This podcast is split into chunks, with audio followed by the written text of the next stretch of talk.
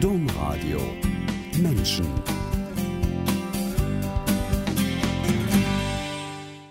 Rotraud Röverbart blickt auf eine kurze Zeit als Vorsitzende des Diözesanverbandes des KDFBs in Köln zurück und auf ein langes, bewegtes Leben, welches sie bis heute Frauen, Bildung und Frauenbildung widmet. Herzlich willkommen, Rotraud Röverbart. Wir nehmen diese Sendung online auf. In Köln sitzen Sie vor dem Computer. Alles gut? Geht es Ihnen gut? Mir geht's gut, danke. Schönen Tag. Schönen Tag. Ich sehe Sie in Ihrem Arbeitszimmer. Ich sehe ganz viele Bücher hinter Ihnen. Mhm. Ist das ein Ort, in dem Sie oft sind? Da bin ich oft. Ja, jetzt nicht mehr so viel mit den Büchern beschäftigt, als mehr am Computer. da hat sich etwas geändert. Ja. Herzlich willkommen alle, die mhm. eingeschaltet Danke. haben. Am Mikrofon Angela Krumpen. Rotraud Röver-Barth, Sie sind noch eine junge Vorsitzende des Diözesanverbandes des Katholischen Frauenbundes. Im Vorgespräch haben Sie gesagt, dass, dass Sie zwar schon lange Mitglied im Diözesanverband waren, aber das Amt der Vorsitzenden immer wieder vermieden haben. Und ich stelle mir das so ähnlich vor, wie Eltern in Schulpflegschaften oft ausgiebig ihre Schuhspitzen betrachten, wenn es um das die Wahl des Elternvertreters oder der Elternvertreterin geht. Ein Amt, das sie jedenfalls nicht haben wollten. Warum sind sie es dann doch geworden? Ich hatte schon zwei Ehrenämter mit muslimischen Frauen und äh, in der jüdischen Gemeinde. Und das war mir alles ein bisschen viel. Ähm, aber in der letzten Zeit war ich sehr beschäftigt, auch mit meiner Freundin, die krank war. Und äh, die ist äh, vor vier Jahren gestorben. Und da habe ich gemerkt, dass ich dann doch nicht mehr so ganz ausgefüllt war und da war ein Vakuum in meinem Leben. Äh, und nachdem dann der dritte Anruf kam vom, vom KDFB, äh, äh, um mich zu fragen, ob ich nicht doch bereit wäre zu kandidieren, habe ich dann Ja gesagt. Ähm, der Grund war. Wenn ich das ja. sage, das ist interessant, weil es gibt in so vielen spirituellen Traditionen, es gibt es bei in der Tora, aber es gibt es auch beim Buddha. Wenn dich jemand dreimal fragt, dann antworte. Ja. Also vielleicht war das sowas. Vielleicht war das sowas, ja. Der Grund war, ich habe Sie unterbrochen. Ja, ich äh, konnte mir vorstellen, dass ich auf die Weise ähm, äh, etwas Sinnvolles, Gutes tun könnte. Ich habe mich immer schon für Frauen engagiert. In diesem Fall äh, äh, ging es ja um die Zusammenarbeit mit Frauen äh, älteren Frauen in den Zweigvereinen, von denen sehr viele eine interessante Biografie haben, jüngeren als Einzelmitgliedern. Und ich äh, wollte gerne Verantwortung übernehmen und äh, die Ziele des Frauenbundes, also da ging es ja um Gleichberechtigung im politischen, äh, äh gesellschaftlichen und äh, äh, kirchlichen Bereich, äh, das waren auch meine Ziele und ich wollte mich dafür gerne engagieren. Das ist ja noch eine kurze Zeit, aber in dieser kurzen Zeit ist ganz schön viel passiert. Unter anderem ist Maria 2.0 passiert. Wenn Sie jetzt zurückschauen auf Ihre kurze Amtszeit, wie schauen Sie die an? Äh, das war eine unheimlich aktive Zeit. Die hat mich wieder äh, ganz neu motiviert und, äh, und neu herausgefordert. Vor Maria 2.0 kam ja noch äh, äh, kamen ja noch andere Dinge. Also wir haben nicht nur Vorstandssitzungen gemacht und ähnliches, sondern ich konnte auch meine Ideen richtig einbringen und konnte entsprechend den äh, äh, aktuellen äh, Herausforderungen ja auch reagieren. Und das erste war der Headwalk vor einem Jahr äh, im Januar äh, zum äh, 100-jährigen Wahlrecht für Frauen. Da haben wir dann beschlossen, dass wir einen Headwalk machen, also einen einen Marsch mit Hüten, wie das die Frauen damals gemacht haben, die sie damals trugen. Und wir sind dann in Köln vom Severinsviertel zum Rathaus marschiert, äh, ja, etwa 50 Frauen äh, und haben dort äh, zwischendrin noch Informationen gesammelt über die Frauen, äh, die ersten Frauen, die ins Parlament gekommen sind vor 100 Jahren. Äh, denen haben wir vor allen Dingen diesen Marsch gewidmet und wollten eben darauf aufmerksam machen, dass heute immer noch nicht alle Forderungen erfüllt sind, was politische Gleichberechtigung anging. Und am Rathaus hat uns dann die Bürgermeisterin empfangen. Das war also eine große Aktion mit Hüten durch die Stadt. Ich bin an der Stelle immer ganz gespalten, weil ich einerseits denke, das ist ja noch gar nicht so lange. Wie jung ist das, dass Frauen wählen dürfen und dass Frauen gewählt werden dürfen? Beides ist mhm. eigentlich noch so jung. Und gleichzeitig ist auch viel passiert. Es hat sich einfach auch viel geändert. Also wenn ich zum mhm. Beispiel die jungen Frauen angucke in der Generation meiner Kinder, die können sich überhaupt nicht vorstellen, wie das Leben in den 50er Jahren für Frauen war. Weil, dass sie sich vorstellen können, wie das Leben für 100, vor 100 Jahren für Frauen war.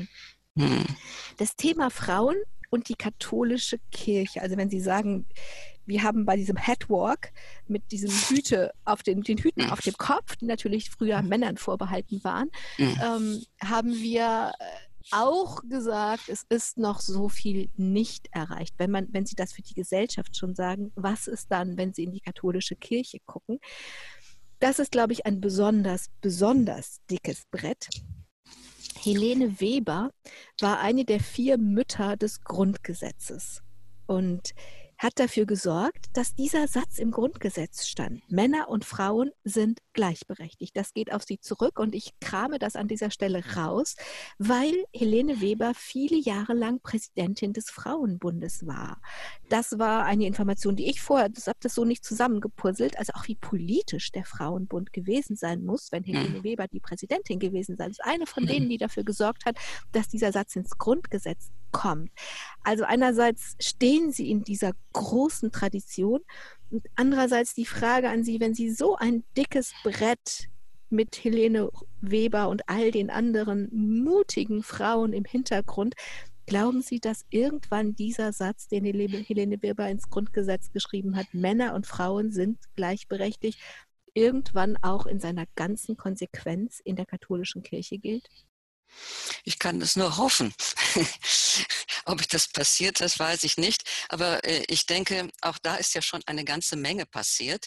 Äh, Frauen üben sehr viele Dienste in der Kirche aus, die früher gar nicht möglich gewesen wären. In, in meiner Jugend jedenfalls. Ich war zwar Ministrantin, aber äh, nicht mehr darüber. Und erst in meiner Bad Kreuznacher Zeit habe ich dann ähm, sehr viel äh, tun können, was möglich war.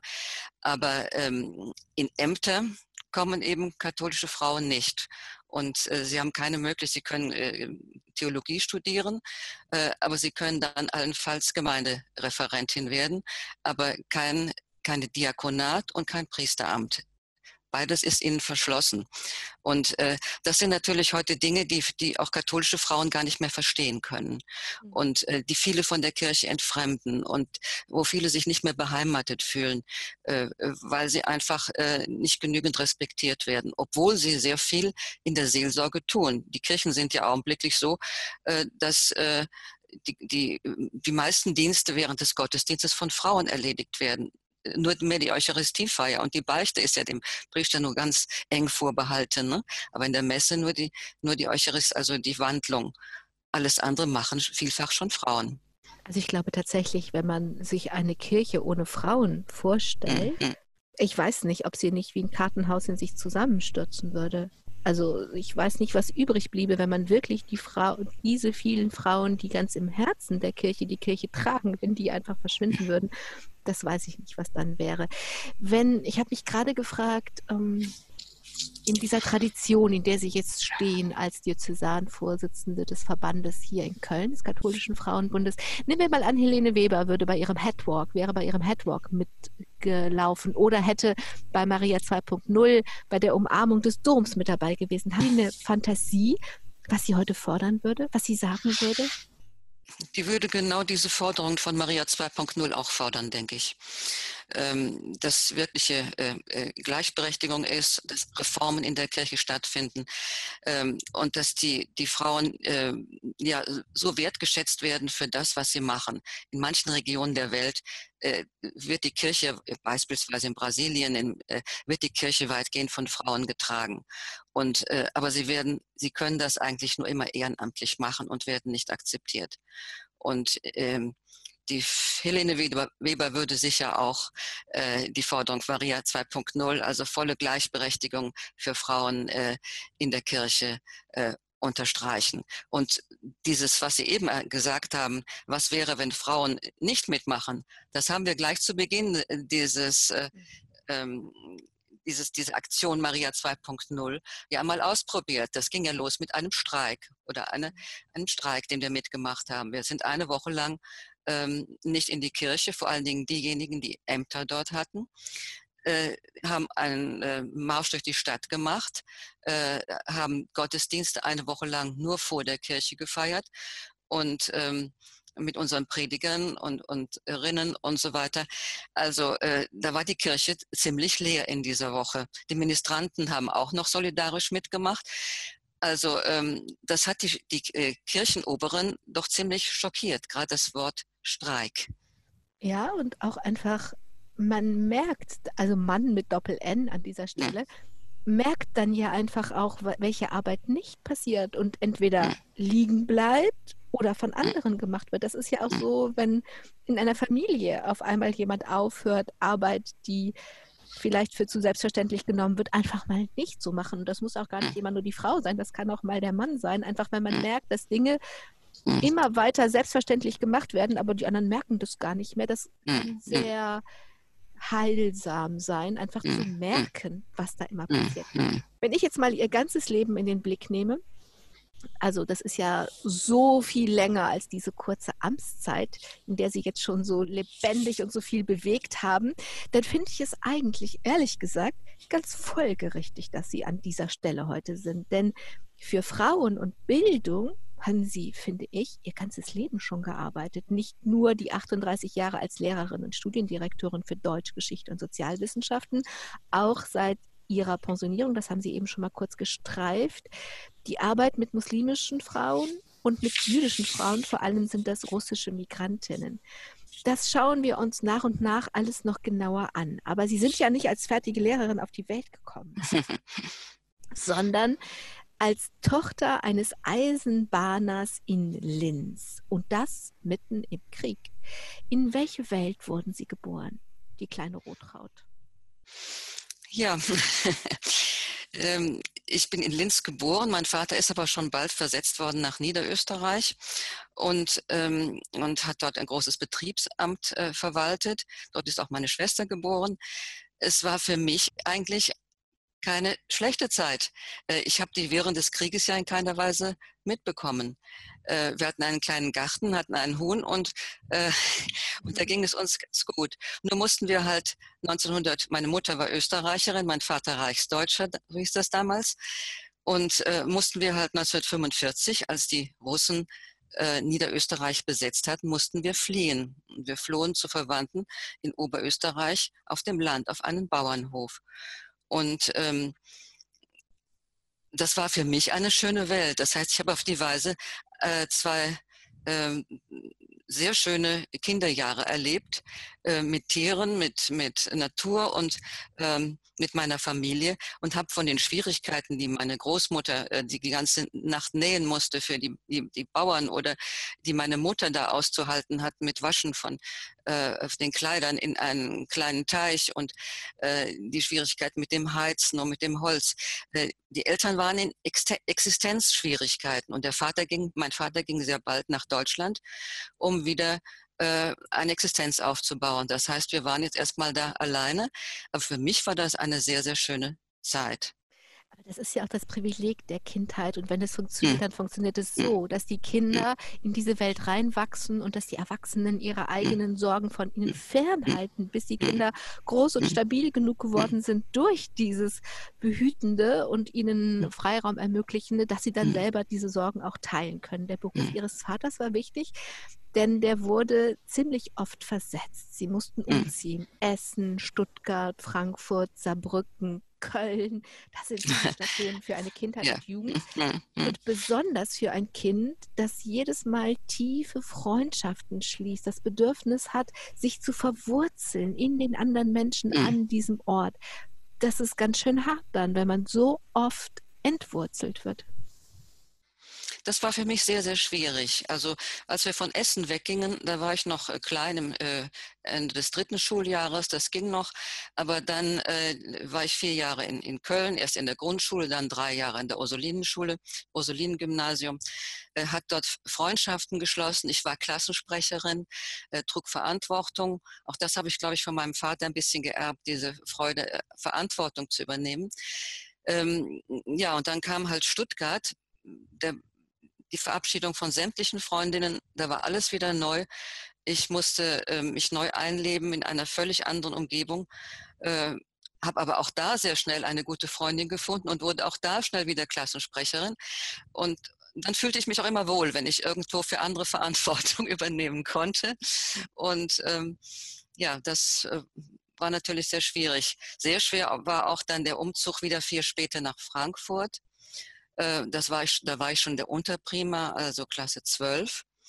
Ähm, das waren immer auch schulisch schwierige äh, Wechsel, weil ich auch immer es nachlernen musste. Ich habe also die meiste Zeit meines Schullebens immer irgendwas nachgelernt und äh, in Frankfurt hatte ich sogar Nachhilfeunterricht, den die Bundesbahn die bezahlte.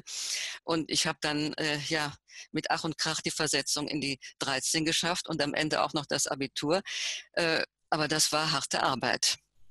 Das soll man gar nicht glauben, was das dann ausmacht. Also wenn ein kluges, intelligentes Mädchen einfach an so entscheidenden Stellen wie kurz vor dem Abitur einfach nochmal neu anfangen muss. Mhm.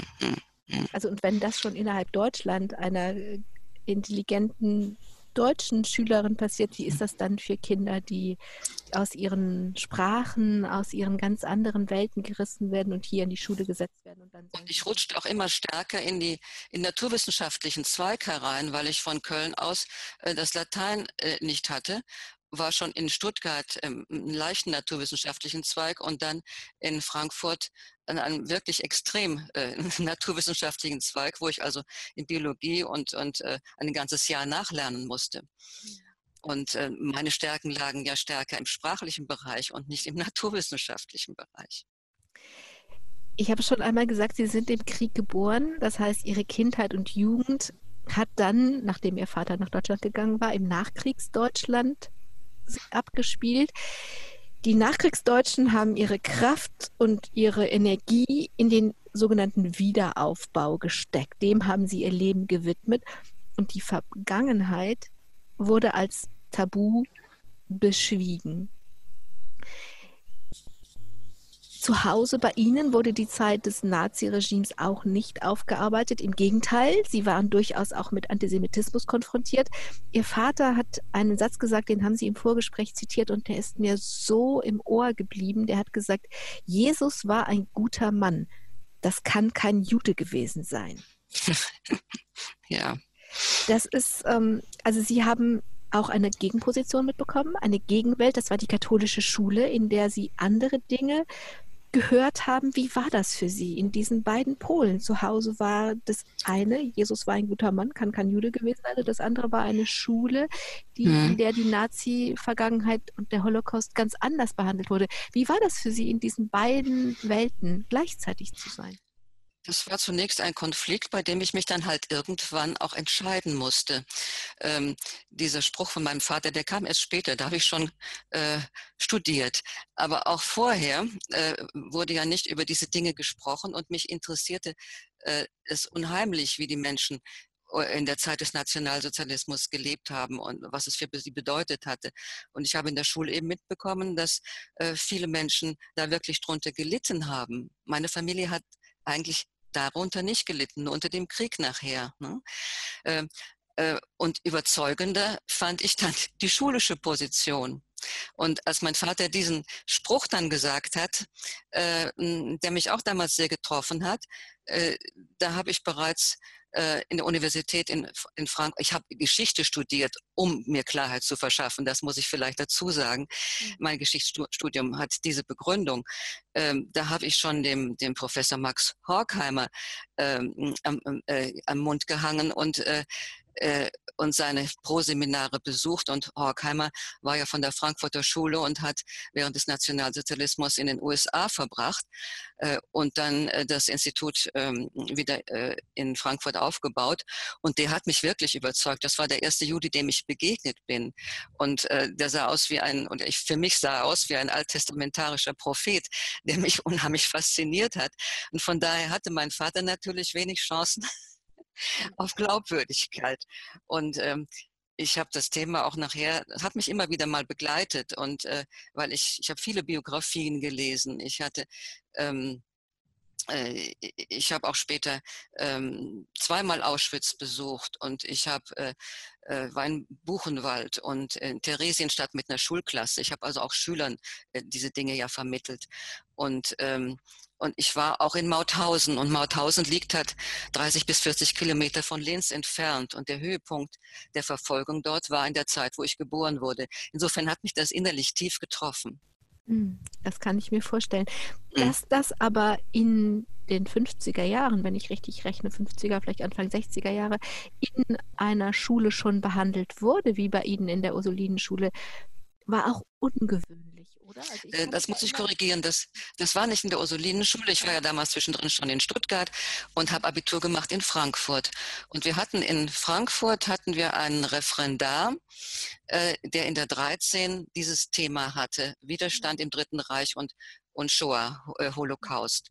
Und auf die Weise äh, haben wir das, das war 1962, äh, haben wir dieses Thema schon voll mitbekommen, sogar mit den Filmen von der Befreiung von Auschwitz. Und äh, das war natürlich für mich ein Ansporn, äh, da weiter zu suchen, weiter zu fragen und mir Klarheit zu verschaffen. Ihre Kinderwelt, Ihre Familienwelt war eine ökumenische Welt. Ihr Vater war evangelisch, Ihre Mutter katholisch. Und Ihr Vater hatte jetzt nicht so ein richtig gutes Bild von der katholischen Kirche, von katholischen Priestern. Ich glaube, das kann man so sagen. Er hat zum Beispiel auch angenommen, dass die Katholiken gar nicht in der Bibel lesen, dass sie sich da nicht auskennen. Er hat bei ihnen just das Gegenteil erreicht. So mit 13, wenn man so anfängt, so richtig zu pubertieren und in Opposition zu gehen, um seine eigene Welt zu finden, haben sie angefangen, die Bibel zu lesen, und zwar jeden Tag ja, ich habe täglich angefangen, die Bibel zu lesen und äh, wollte vielleicht damit beweisen, dass Katholiken doch die Bibel lesen dürfen. Ich weiß es nicht. Jedenfalls hat mich die Bibel unheimlich gefesselt und fasziniert und ich konnte gar nicht aufhören, das täglich zu machen. Ähm, und ähm, das hat mich äh, für das Evangelium, auch für die Botschaft Jesu begeistert. Das muss ich sagen. Und ich hatte auch noch gute äh, Religionslehrerinnen vor allen Dingen, äh, die, die mir Vorbild waren und die, äh, die, äh, die das Evangelium glaubwürdig auch in der Schule vertreten haben. Und dann haben Sie mit dem Gedanken gespielt, Theologie auch zu studieren. Aber das haben Sie nicht gemacht und dabei spielt Ihr Vater auch eine Rolle. Ja, mein Vater hat mir gleich gesagt, mit äh, katholischer Theologie kannst du als Frau nichts werden. Und äh, das habe ich ihm abgenommen. Und das andere, da habe ich widersprochen. Aber hier äh, musste ich doch sehen, dass es so war. Äh, ich interessierte mich für Religion vor allen Dingen ja, in, in der Praxis und Spiritualität und äh, äh, aber ähm, in der Pastoral. Und damit hätte ich eben mit dem Theologiestudium äh, nicht viel anfangen können. Ne? Und deshalb habe ich mich da überzeugen lassen und habe dann lieber die beiden Fächer studiert, die mich auch interessierten, nämlich Deutsch und Geschichte. Und später haben Sie auch noch, Sie haben dann als Lehrerin Deutschgeschichte und Sozialkunde studiert. Warum dann Lehrerin, also mit Deutsch und Geschichte, gerade wenn sie das so umgetrieben hat, wie das mit dem Holocaust der Shoah war? Was war mit einer wissenschaftlichen Laufbahn? Es hätte viele Möglichkeiten gegeben. Warum wollten Sie Lehrerin werden? Äh, das habe ich schon sehr, sehr, früh entdeckt. Ich habe schon in der Mittelstufe Nachhilfe gegeben äh, für Klassen unter mir, kleineren Gruppen und äh, einzelnen Schülerinnen. Und das hat mir großen Spaß gema gemacht und ich habe auch gemerkt, dass ich damit Erfolg hatte. Und von daher ähm, dachte ich, das wäre eine Möglichkeit für mich, ja, auch das weiterzugeben, was mir wichtig war. Ne? Das, Sie dachten, es wäre eine gute Idee und würde zu Ihren Charismen, Ihren Begabungen passen. Sie ja. haben dann mhm. auch geheiratet und sind in eine offene, interessante Gemeinde in Bad Kreuznach gelandet. Mhm. Dort konnten Sie viel machen, vor allen Dingen viel mehr, als Sie erwartet haben. Ja, ich habe dort ehrenamtlich gearbeitet, neben meiner Schultätigkeit. Ähm, da habe ich viel gemacht, beispielsweise Sonntagslektorendienst. Ich habe die Kommunion ausgeteilt. Ähm, ich habe einen ökumenischen äh, Arbeitskreis, einen Bibel, Bibelkreis geleitet. Ähm, und äh, ich bin sonntags äh, wenigstens einmal im Monat mit dem Auto mit einer Kollegin noch in der Gemeinde herumgefahren und habe den Kranken die Kommunion gebracht. Und äh, dabei ähm, haben wir kleine Gottesdienste gefeiert. Ich erinnere mich an einen Gottesdienst mit einer jungen Frau, die Knochenschwund hatte, wo die ganze Familie dabei war Und äh, da habe ich wirklich sowas erfahren, so wie Jesus sagt, wenn zwei oder drei in meinem Namen zusammen sind, da bin ich dabei. Das, das waren wunderbare Erlebnisse. Äh, da habe ich auch gemerkt, dass äh, das Pastorale mir auch gelegen hätte. und das war sehr schön. Und da wurde mir auch erstmals klar, es ist eigentlich schade, dass Frauen äh, das nicht dürfen. Äh, zumal ich auch äh, bei Senioren einen Gottesdienst gehalten habe als dann unser Pfarrer heiratete, ähm, habe ich so manche Aufgaben zusätzlich übernommen. Und äh, weil wir zwischenzeitlich keine äh, Vakanz hatten. Und auch die Senioren waren völlig offen für Frauen, obwohl immer behauptet wurde, äh, die Gemeinden würden Frauen nicht akzeptieren. Und das hat sich da als falsch erwiesen. Sie haben das Konzil erlebt. Es hat Ihnen hm. wie so vielen anderen Menschen damals viel Hoffnung gegeben, dieses hm das Fenster aufmachen und frische Luft reinlassen. Das hat sie bewegt und erfasst. Und in diesen Jahren haben sie sich nach einer Krise von ihrem Mann getrennt und eine Weile geprüft, ob das Leben im Ursulinenkloster zu ihnen passt. Mhm. Aber im Kloster haben sie dann den Backslash, diese Rückwärtsbewegung nach dem Konzil, erlebt. Und das Kloster war nicht der offene Ort, den sie sich gewünscht haben und der ihnen das Konzil auch nahegelegt hatte. War nicht so. Ja, und das äh, Kloster hat mir auch so manches äh, erschwert. Also beispielsweise ein einen ähm, äh, Kontakt mit den Schülerinnen hat es erschwert oder auch mit den Kollegen äh, obwohl ich keine Tracht getragen habe, nie, und ich habe auch noch keine ewigen Gelübde gemacht, sondern ich hab, war in der Zeit der Prüfung, ne? wie Sie richtig sagen. Ähm, und in dem Kloster selber fand ich nicht die Gesprächskultur, die ich eigentlich brauchte, sondern fühlte mich sehr einsam. Und mit dem, was mir spirituell wichtig war, beispielsweise Meditation, ähm, fand ich dort auch äh, keine äh, kein großes Interesse. Ich hatte wohl selber schon einen Meditationskreis in der Zeit. Ich habe nämlich der Pater Lassalle in St. Peter getroffen. Und äh, äh, da bildete sich an, und da habe ich äh, dann, ähm, vorher hatte ich ja nur so kurze Kurse gemacht, habe aber schon meditiert. Und ähm, nach diesem Abend mit Pater Lassalle bildete sich eine Gruppe, die gerne weitermachen wollte. Und die fand bei uns in der Ursulinenschule einen Raum, und ähm, nachdem die Leiterin bald aufgeben musste, habe ich die Leitung übernommen. Das waren etwa 20 Leute, die jede Woche zusammenkamen zum Meditieren. Und, äh, äh, das ist anders gewesen. Also jetzt denkt man ja tatsächlich, also eine, ein Kloster ist ein Ort der Praxis, ist ein Ort der Spiritualität. Und Sie haben das mal so ausgedrückt, die Zen-Meditation, die Sie ja in Exerzitien schon vor Ihrer Klosterzeit entdeckt hatten, habe sie durch diese Klosterzeit getragen. Das klingt so ein bisschen paradox, weil, weil man denkt doch, sie sind an dem Ort, an dem sie die Praxis finden, die sie trennen. Nein, äh, die tätigen, bei den tätigen Orden ist das oft anders. Es war ja kein kontemplatives Kloster oder kein Benediktinerkloster, das waren tätige Frauen, die eigentlich für Meditation gar keine Zeit hatten. Äh, und, ähm, aber für mich war es wichtig, ich habe mir jeden Tag die Zeit genommen und ich konnte intensiver leben, wenn ich meditierte. Ich habe auch da schon angefangen, etwas zu tanzen. Äh, in Krisensituationen habe ich gerne getanzt und meditiert. Und äh, insofern äh, haben mich, als ich so merkte, dass es auf Dauer für mich nicht richtig wäre, in diesem Kloster zu bleiben, haben mich gerade diese beiden Dinge, also Tanz und Meditation, wirklich innerlich gehalten. Was passiert da? Wie kann denn Meditation einen innerlich halten? Dass ich still geworden bin, dass ich Dinge, die mich fesselten, ähm, sei es Belastung von der Schule oder vom Kloster, einfach loslassen lernte. Und äh, dass ich immer wieder versucht habe, in den Augenblick zu kommen. Und äh, äh, das waren Dinge, die, die dann besonders wichtig wurden dabei. Und vor allen Dingen die Stille, die, da, die ich dabei hatte, äh, dass nicht gesprochen wurde, dass, äh, dass es eine, ja, ähm, eine Erfahrung auch war, das Sitzen am Boden, auch der Tanz ist ja eine körperliche Erfahrung. Da betet man ja mit dem ganzen Leib und nicht nur mit dem Kopf. Und ähm, das waren Dinge, die dann äh, wirklich tragend wurden. In dieser Corona-Pandemie sind ja viele Menschen einfach jetzt nicht mehr so viel, aber immer noch auf das zurückgeworfen, was sie sind und was sie haben, auch auf die Räumlichkeiten und vieles bricht weg. Und das fällt vielen Menschen dann schwer, sich selber so eine Struktur zu geben.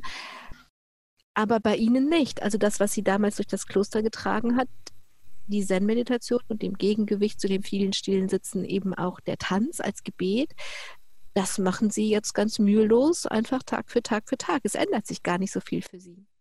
Also für mich ist äh, es sehr hilfreich, dass ich eine ganz feste Tagesstruktur habe. Die habe ich aus dem Kloster übernommen. Äh, bei mir beginnt es also morgens äh, wirklich mit mit dem Sonnengebet oder ich bete auch die, die Tageszeiten, also Laudes und Vesper, praktiziere ich nach wie vor. Und äh, auf die Weise äh, habe ich, fühle ich, dass ich eine Verbindung habe zur, ja, zur Weltkirche und zur christlich-jüdischen Tradition.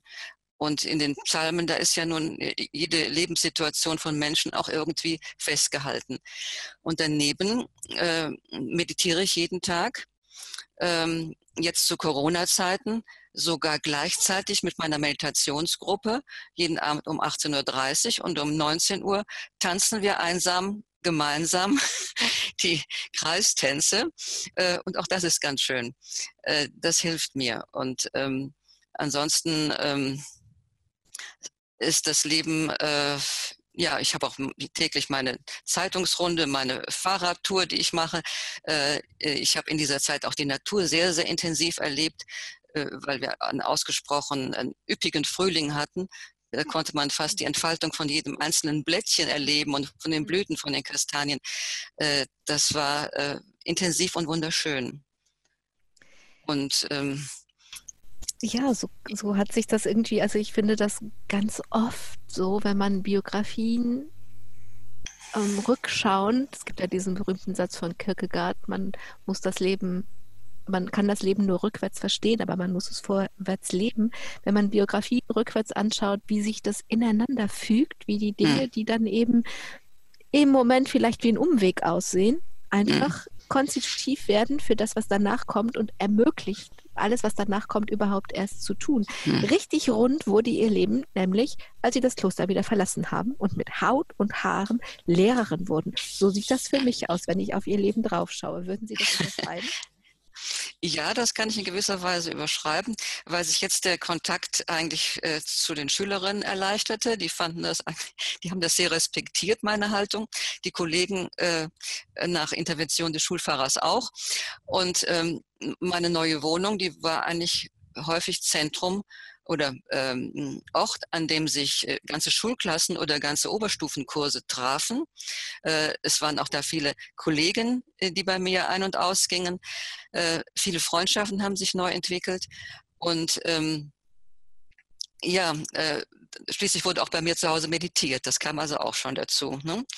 Und äh, und ich habe jetzt erstmals ein richtiges Session mitmachen können. Das hat ja vorher gar, dafür war vorher gar keine Zeit. Mhm. Ich war also jetzt regelmäßig zweimal im Jahr, eine Woche, habe ich mich wirklich in eine Zen-Meditation zurückgezogen bei Pater Lassalle mhm. äh, in Dietfurt, in dem Franziskanerkloster. Und ich habe äh, auch Kurse gemacht mit Pater Peinadat, ähm, ein indischer, Je, indischer Jesuit. Darauf hatte mich Pater Bill äh, mhm. aufmerksam gemacht. Da habe ich gleich am Anfang zwei Kurse hintereinander gemacht, weil mich das so fasziniert hat. Mhm. Äh, diese, diese Mystik, in, äh, der Vergleich von Mystik in Ost und West und vor allen Dingen das Sonnengebet nach dem Hatha-Yoga, dass ich also das zu meinem täglichen Programm gehört, ne, das mir ganz wichtig ist und dass ich Schülerinnen in Exerzitien vermittelt habe. Ich habe sehr viele Schülerinnen in Meditationsformen und in das Sonnengebet eingeführt. Also jeder von uns ist zur Schule gegangen und die, die von uns Eltern geworden sind, haben, das musste ich lernen, eine zweite Schulzeit mitgemacht und durchgemacht. Und in dieser Elternposition ist man irgendwie den Lehrern noch mehr ausgeliefert, weil man kann was, also man kann, kann, ja nicht mehr selbst zur Schulbank gehen und es gibt so, also ich finde, Lehrer und Lehrerinnen haben eine unfassliche Macht, einen unfasslichen Einfluss und manchmal kann man mit seinem eigenen Kind nur mitleiden und das im Mitgefühl da durchtragen und manchmal kann man was bewegen, aber noch lange nicht immer. Und mir ist eigentlich in meiner Zeit als Mutter in den Schuljahren noch mal viel deutlicher geworden, welche Macht und welchen Einfluss Lehrer und Lehrerinnen haben, die sie so oder so, die kann man zum Guten oder zum, zum Destruktiven nutzen. Ähm, was ist eine gute Lehrerin? Ja, erstmal muss sie sich richtig vorbereiten auf einen sachgemäßen guten Unterricht. Ähm, das äh, habe ich gelernt in meiner Kreuznacher Zeit. Äh, da war ich nämlich äh, acht Jahre an einem jungen Gymnasium. Und, ähm, und da waren nur drei Frauen in diesem Gymnasium. Und wenn man wirklich da ankommen wollte, musste man wirklich bestens vorbereitet sein, mehr als die Männer, vermute ich mal, äh, damit einem die Jungs überhaupt akzeptierten. Also das war einmal die Vorbereitung. Ähm, und es kommt dazu, dass außer dem Unterricht, dass der Unterricht ja nicht aufhört äh, nach dem äh, Schulschluss, sondern ich habe auch ähm, nach der Schule Kontakt zu Schülern gehalten. Ich habe sehr viel mit denen auch unternommen. Wir sind in Theater gegangen, damals äh, äh, nach Wiesbaden gefahren zu Veranstaltungen. Ich war auch in Köln mit Schülerinnen im Theater äh, oder äh, habe ähm, mich jedenfalls mit ihnen auch außerschulisch getroffen, mit den unteren Klassen. Da war ich meistens Klassenlehrerin, war ich Schlittschuhlaufen oder äh, habe Ausflüge gemacht. Wir haben Besinnungstage zusammen gemacht, wo man sich gut kennenlernen konnte. Ne? Also es ähm, und es war mir wichtig, dass sie ähm, ja, dass sie äh, die Welt auch differenzieren sehen konnten im Geschichtsunterricht, Texte richtig interpretieren könnten. Also mir, ich hoffe, dass meine Schülerinnen heute abgehärtet sind gegen Fake News und, und Verschwörungstheorien. Das würde ich mir schon wünschen. Ähm, und ich habe auch versucht, ihnen die Freude an Literatur herüberzubringen und ich hoffe, das ist mir auch ein bisschen gelungen. Und auch soziales Denken, was ich selbst in meinen Klosterschulen wirklich gelernt habe, äh, das habe ich hier weiter vermittelt. Das heißt, also erstens klingt es für mich wie, wie eine Mission, wie eine Berufung, das, was Sie da machen. Und das passt auch zu dem, wie ich das empfunden habe, wie wichtig dieser Beruf von Lehrern und Lehrerinnen ist. Ähm, und zweitens klingt es so, als hätten Sie viel mehr als nur Geschichte, Deutsch und Sozialkunde vermitteln wollen. Mhm. Stimmt das?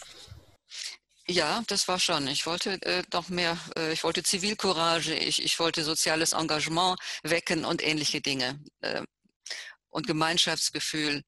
Ähm, ich wollte auch eine positive äh, ähm, Erfahrung von Religion vermitteln. Das muss ich schon sagen.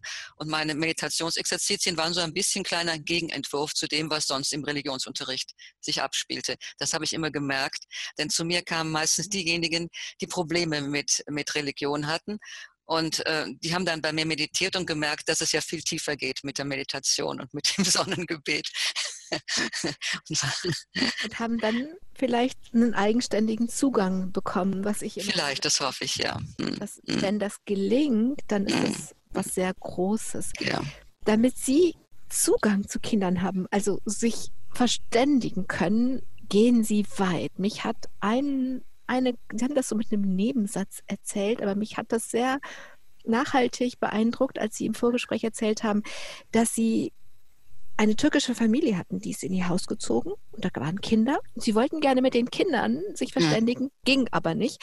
Dann haben sie acht Semester Türkisch in der Volkshochschule gelernt, nur in Anführungsstrichen, damit sie sich mit den Kindern in ihrem Haus ähm, unterhalten können das, was für ein Einsatz. Warum? Was hat Sie bewegt, das zu tun? Ja, es, es, war irgendwie bedrückend, den Kindern im Haus zu begegnen und man hat sich nicht richtig verständigt zusammen. Und die Kinder waren etwas scheu und ähm, und das hat mich bedrückt. Und dann habe ich gesagt, ich versuche jetzt mal ähm, Türkisch zu lernen. Und das hat wirklich geklappt. Darauf wurde ich in es waren zwei Familien, beide Familien eingeladen. Äh, die haben ja bei den äh, Festen die Süßigkeiten, beim Zuckerfest Süßigkeiten gebracht. Ähm, wir hatten einen guten Kontakt und ich habe den Kindern äh, einen Platz im Kindergarten vermittelt. Also ähm, das waren so meine Anfänge. Und äh, das Türkisch habe ich auch immer in der, in, in der Schule, habe ich während äh, der Klassenarbeiten, habe ich vorhin meine Türkischkärtchen äh, durchsortiert und gelernt. Und die Schülerinnen haben das auch gemerkt, dass ich also da intensiv beschäftigt war mit Türkisch. Abschreiben, dann konnten Sie sich ja. miteinander verständigen. Vielleicht, ja. Die Lehrerin selber beschäftigt ist. Genau. Aber ja. ich, also mir ist dazu eingefallen, also ich versuche wenigstens, wenn ich irgendwo bin, also ein paar Worte zu lernen und immer dabei ist Danke. Also ich weiß, dass ich irgendwann mal mit jemandem in der Mensa am Band gearbeitet habe und dann habe ich Teşekkür ederim gelernt. Ederim, ja. Ja, und das war so, wenn man also das, wenn man Danke, also der Unterschied, wenn man nur in ein Wort in der Sprache sagen kann, hm. Der ist so groß, dann fangen die Menschen an zu lächeln, dann geht ja, genau. das Herz auf. Und wenn ich mir jetzt vorstelle, sie gehen so weit, dass sie acht Semester lang Türkisch lernen, das muss ja, das muss ja das Herz weit aufmachen, oder? Ja, die fühlten sich dann auch von mir respektiert. Ne? Ja. Dann dringt man ja auch ein bisschen in die ganze Kultur diese, äh, dieser Nation, also des Türkischen ein und äh, gewinnt selber Verständnis. Und äh, die, die türkischen Menschen andererseits, äh, ja, die freuen sich riesig, dass sich jemand um ihre Kultur und ihre Sprache bemüht. Und das öffnet wirklich die Tore in die Familien und in die Herzen der Leute. So kann man das wohl sagen. Und das hat mir dann auch bei meiner Arbeit mit Migranten geholfen. Da waren ja am Anfang überwiegend türkische Frauen dabei. Und wenn die mal müde waren, dann habe ich da so ein paar äh, Sätze türkisch gesprochen, dann waren die immer sofort wieder wach. das wirkte unheimlich und hat unsere Beziehungen auch wirklich äh, nach, positiv beeinflusst. Ja, ich finde auch, wenn man so Kleinigkeiten, wenn man Shukran, also das arabische Danke, wenn man sich bemüht, es äh, zehnmal ja. nachzusprechen und dann sind alle ja. ganz begeistert, wenn man es endlich mal für eine Sekunde richtig ausgesprochen hat. Ja. Jetzt sind wir schon, also auch die berufenste Lehrerin, begeistert wird mal pensioniert. irgendwann mal in den Ruhestand befördert. Ja, ja. Das war bei Ihnen nach 38 Jahren. Äh, haben Sie sich davor gefürchtet oder haben Sie sich darauf gefreut? Nein, am Schluss äh, habe ich mich schon ein bisschen drauf gefreut. Ähm, aber ich, mir war klar, dass ich nach der Pensionierung etwas Sinnvolles äh, machen wollte. Also äh, nicht nur einfach äh, Ruhe und Ruhestand. Das und da, äh, keiner von uns angenommen. und, und, das hat sich im letzten Halbjahr so ein bisschen herauskristallisiert. Ich habe ja Sozialwissenschaften auch unterrichtet und da wurde mir deutlich, dass ein, ein wichtiges Zukunftsproblem in Deutschland der Umgang und die Integration von Migranten sein würde. Und deshalb habe ich dann auch schon rechtzeitig Ausschau gehalten, äh, wo es da irgendwelche Möglichkeiten geben könnte, wo ich mitarbeiten könnte.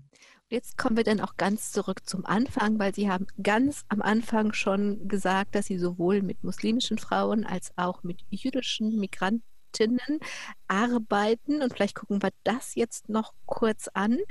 Das, diese neue Arbeit, die Sie, die sich schon aufgetan hat, als Sie noch Lehrerin waren in dem letzten halben Jahr, haben sie gefunden im Zentrum für muslimische Frauen in Köln. Mhm. Und Sie haben gesagt, am Anfang waren es türkische Frauen. Ich nehme mal an, dass es über die Jahre dann auch viele syrische Frauen waren, die mhm. dann eben sich übers Mittelmeer nach hierhin in Sicherheit vor dem Krieg gebracht haben. Ähm, war Ihre Arbeit dann auch im Wesentlichen eine als Lehrerin oder haben Sie noch andere Funktionen gehabt? Oder haben Sie die?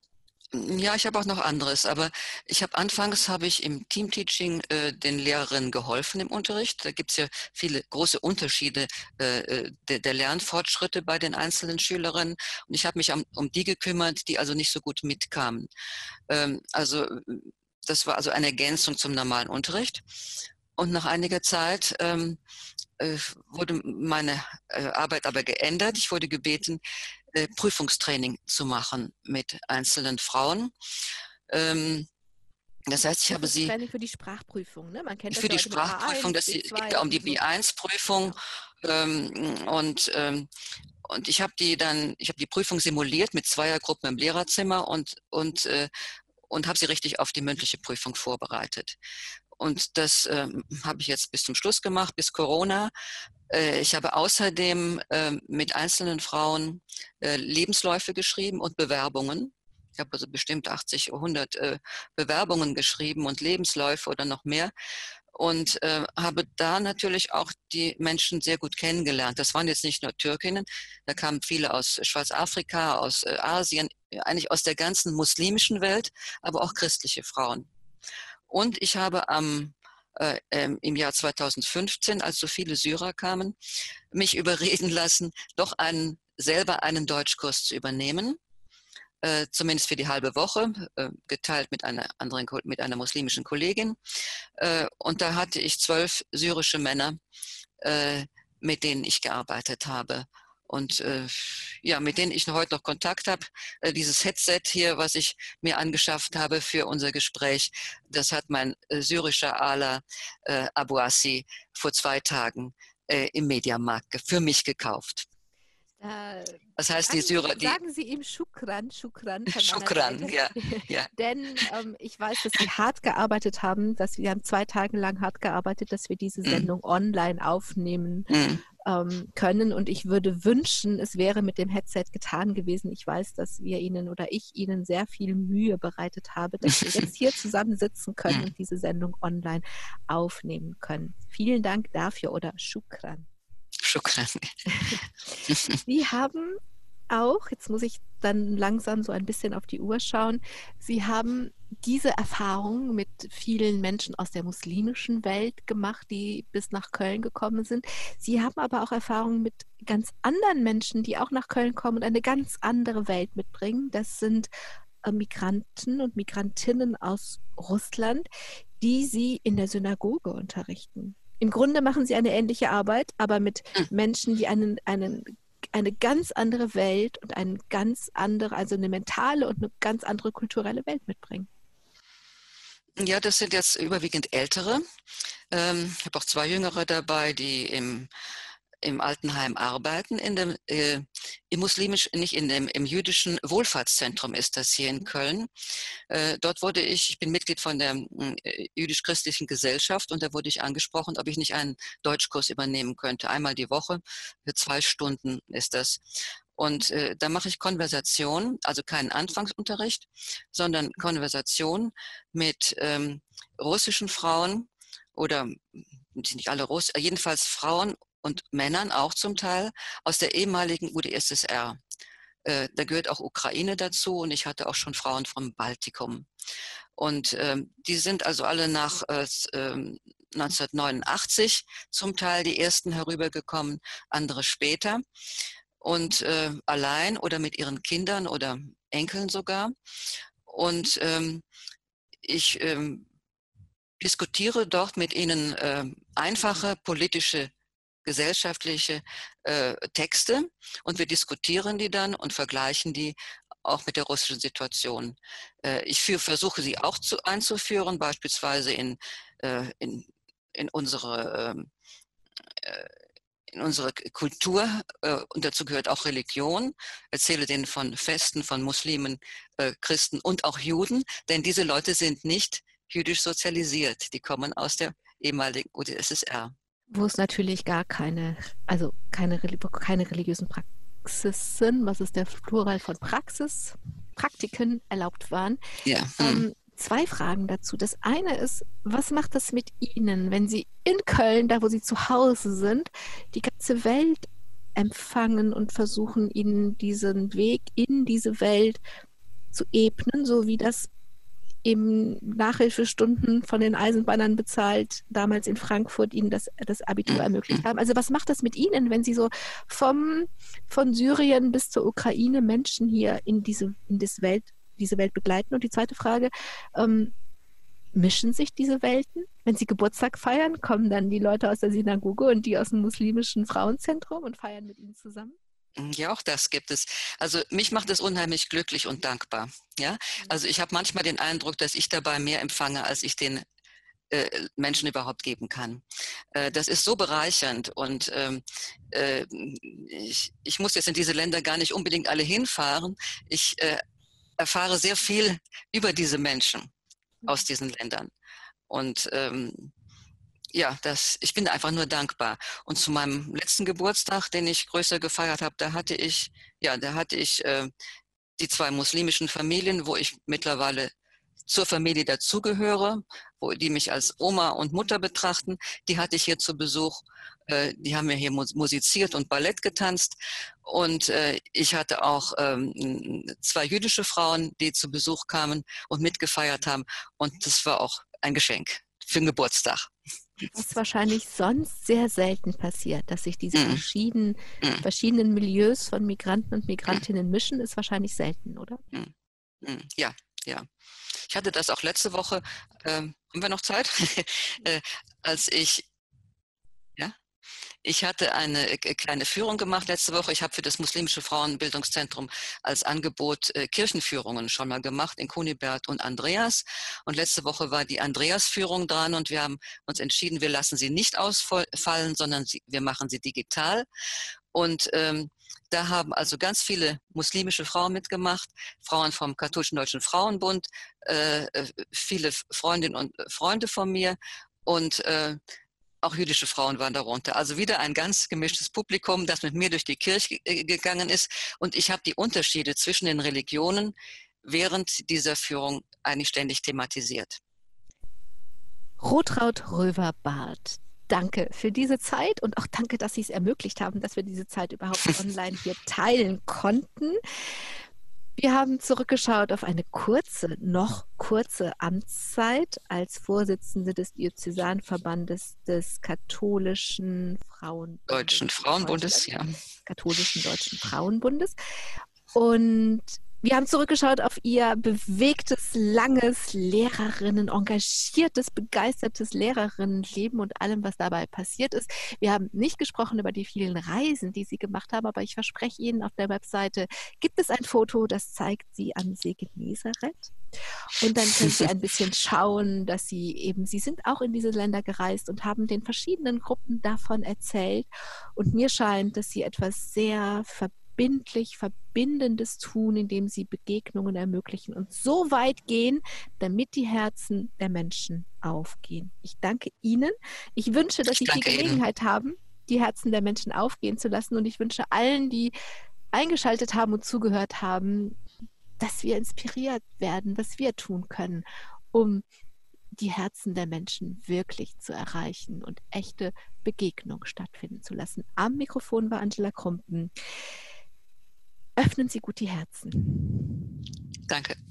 Domradio Podcast. Mehr unter domradio.de slash podcast.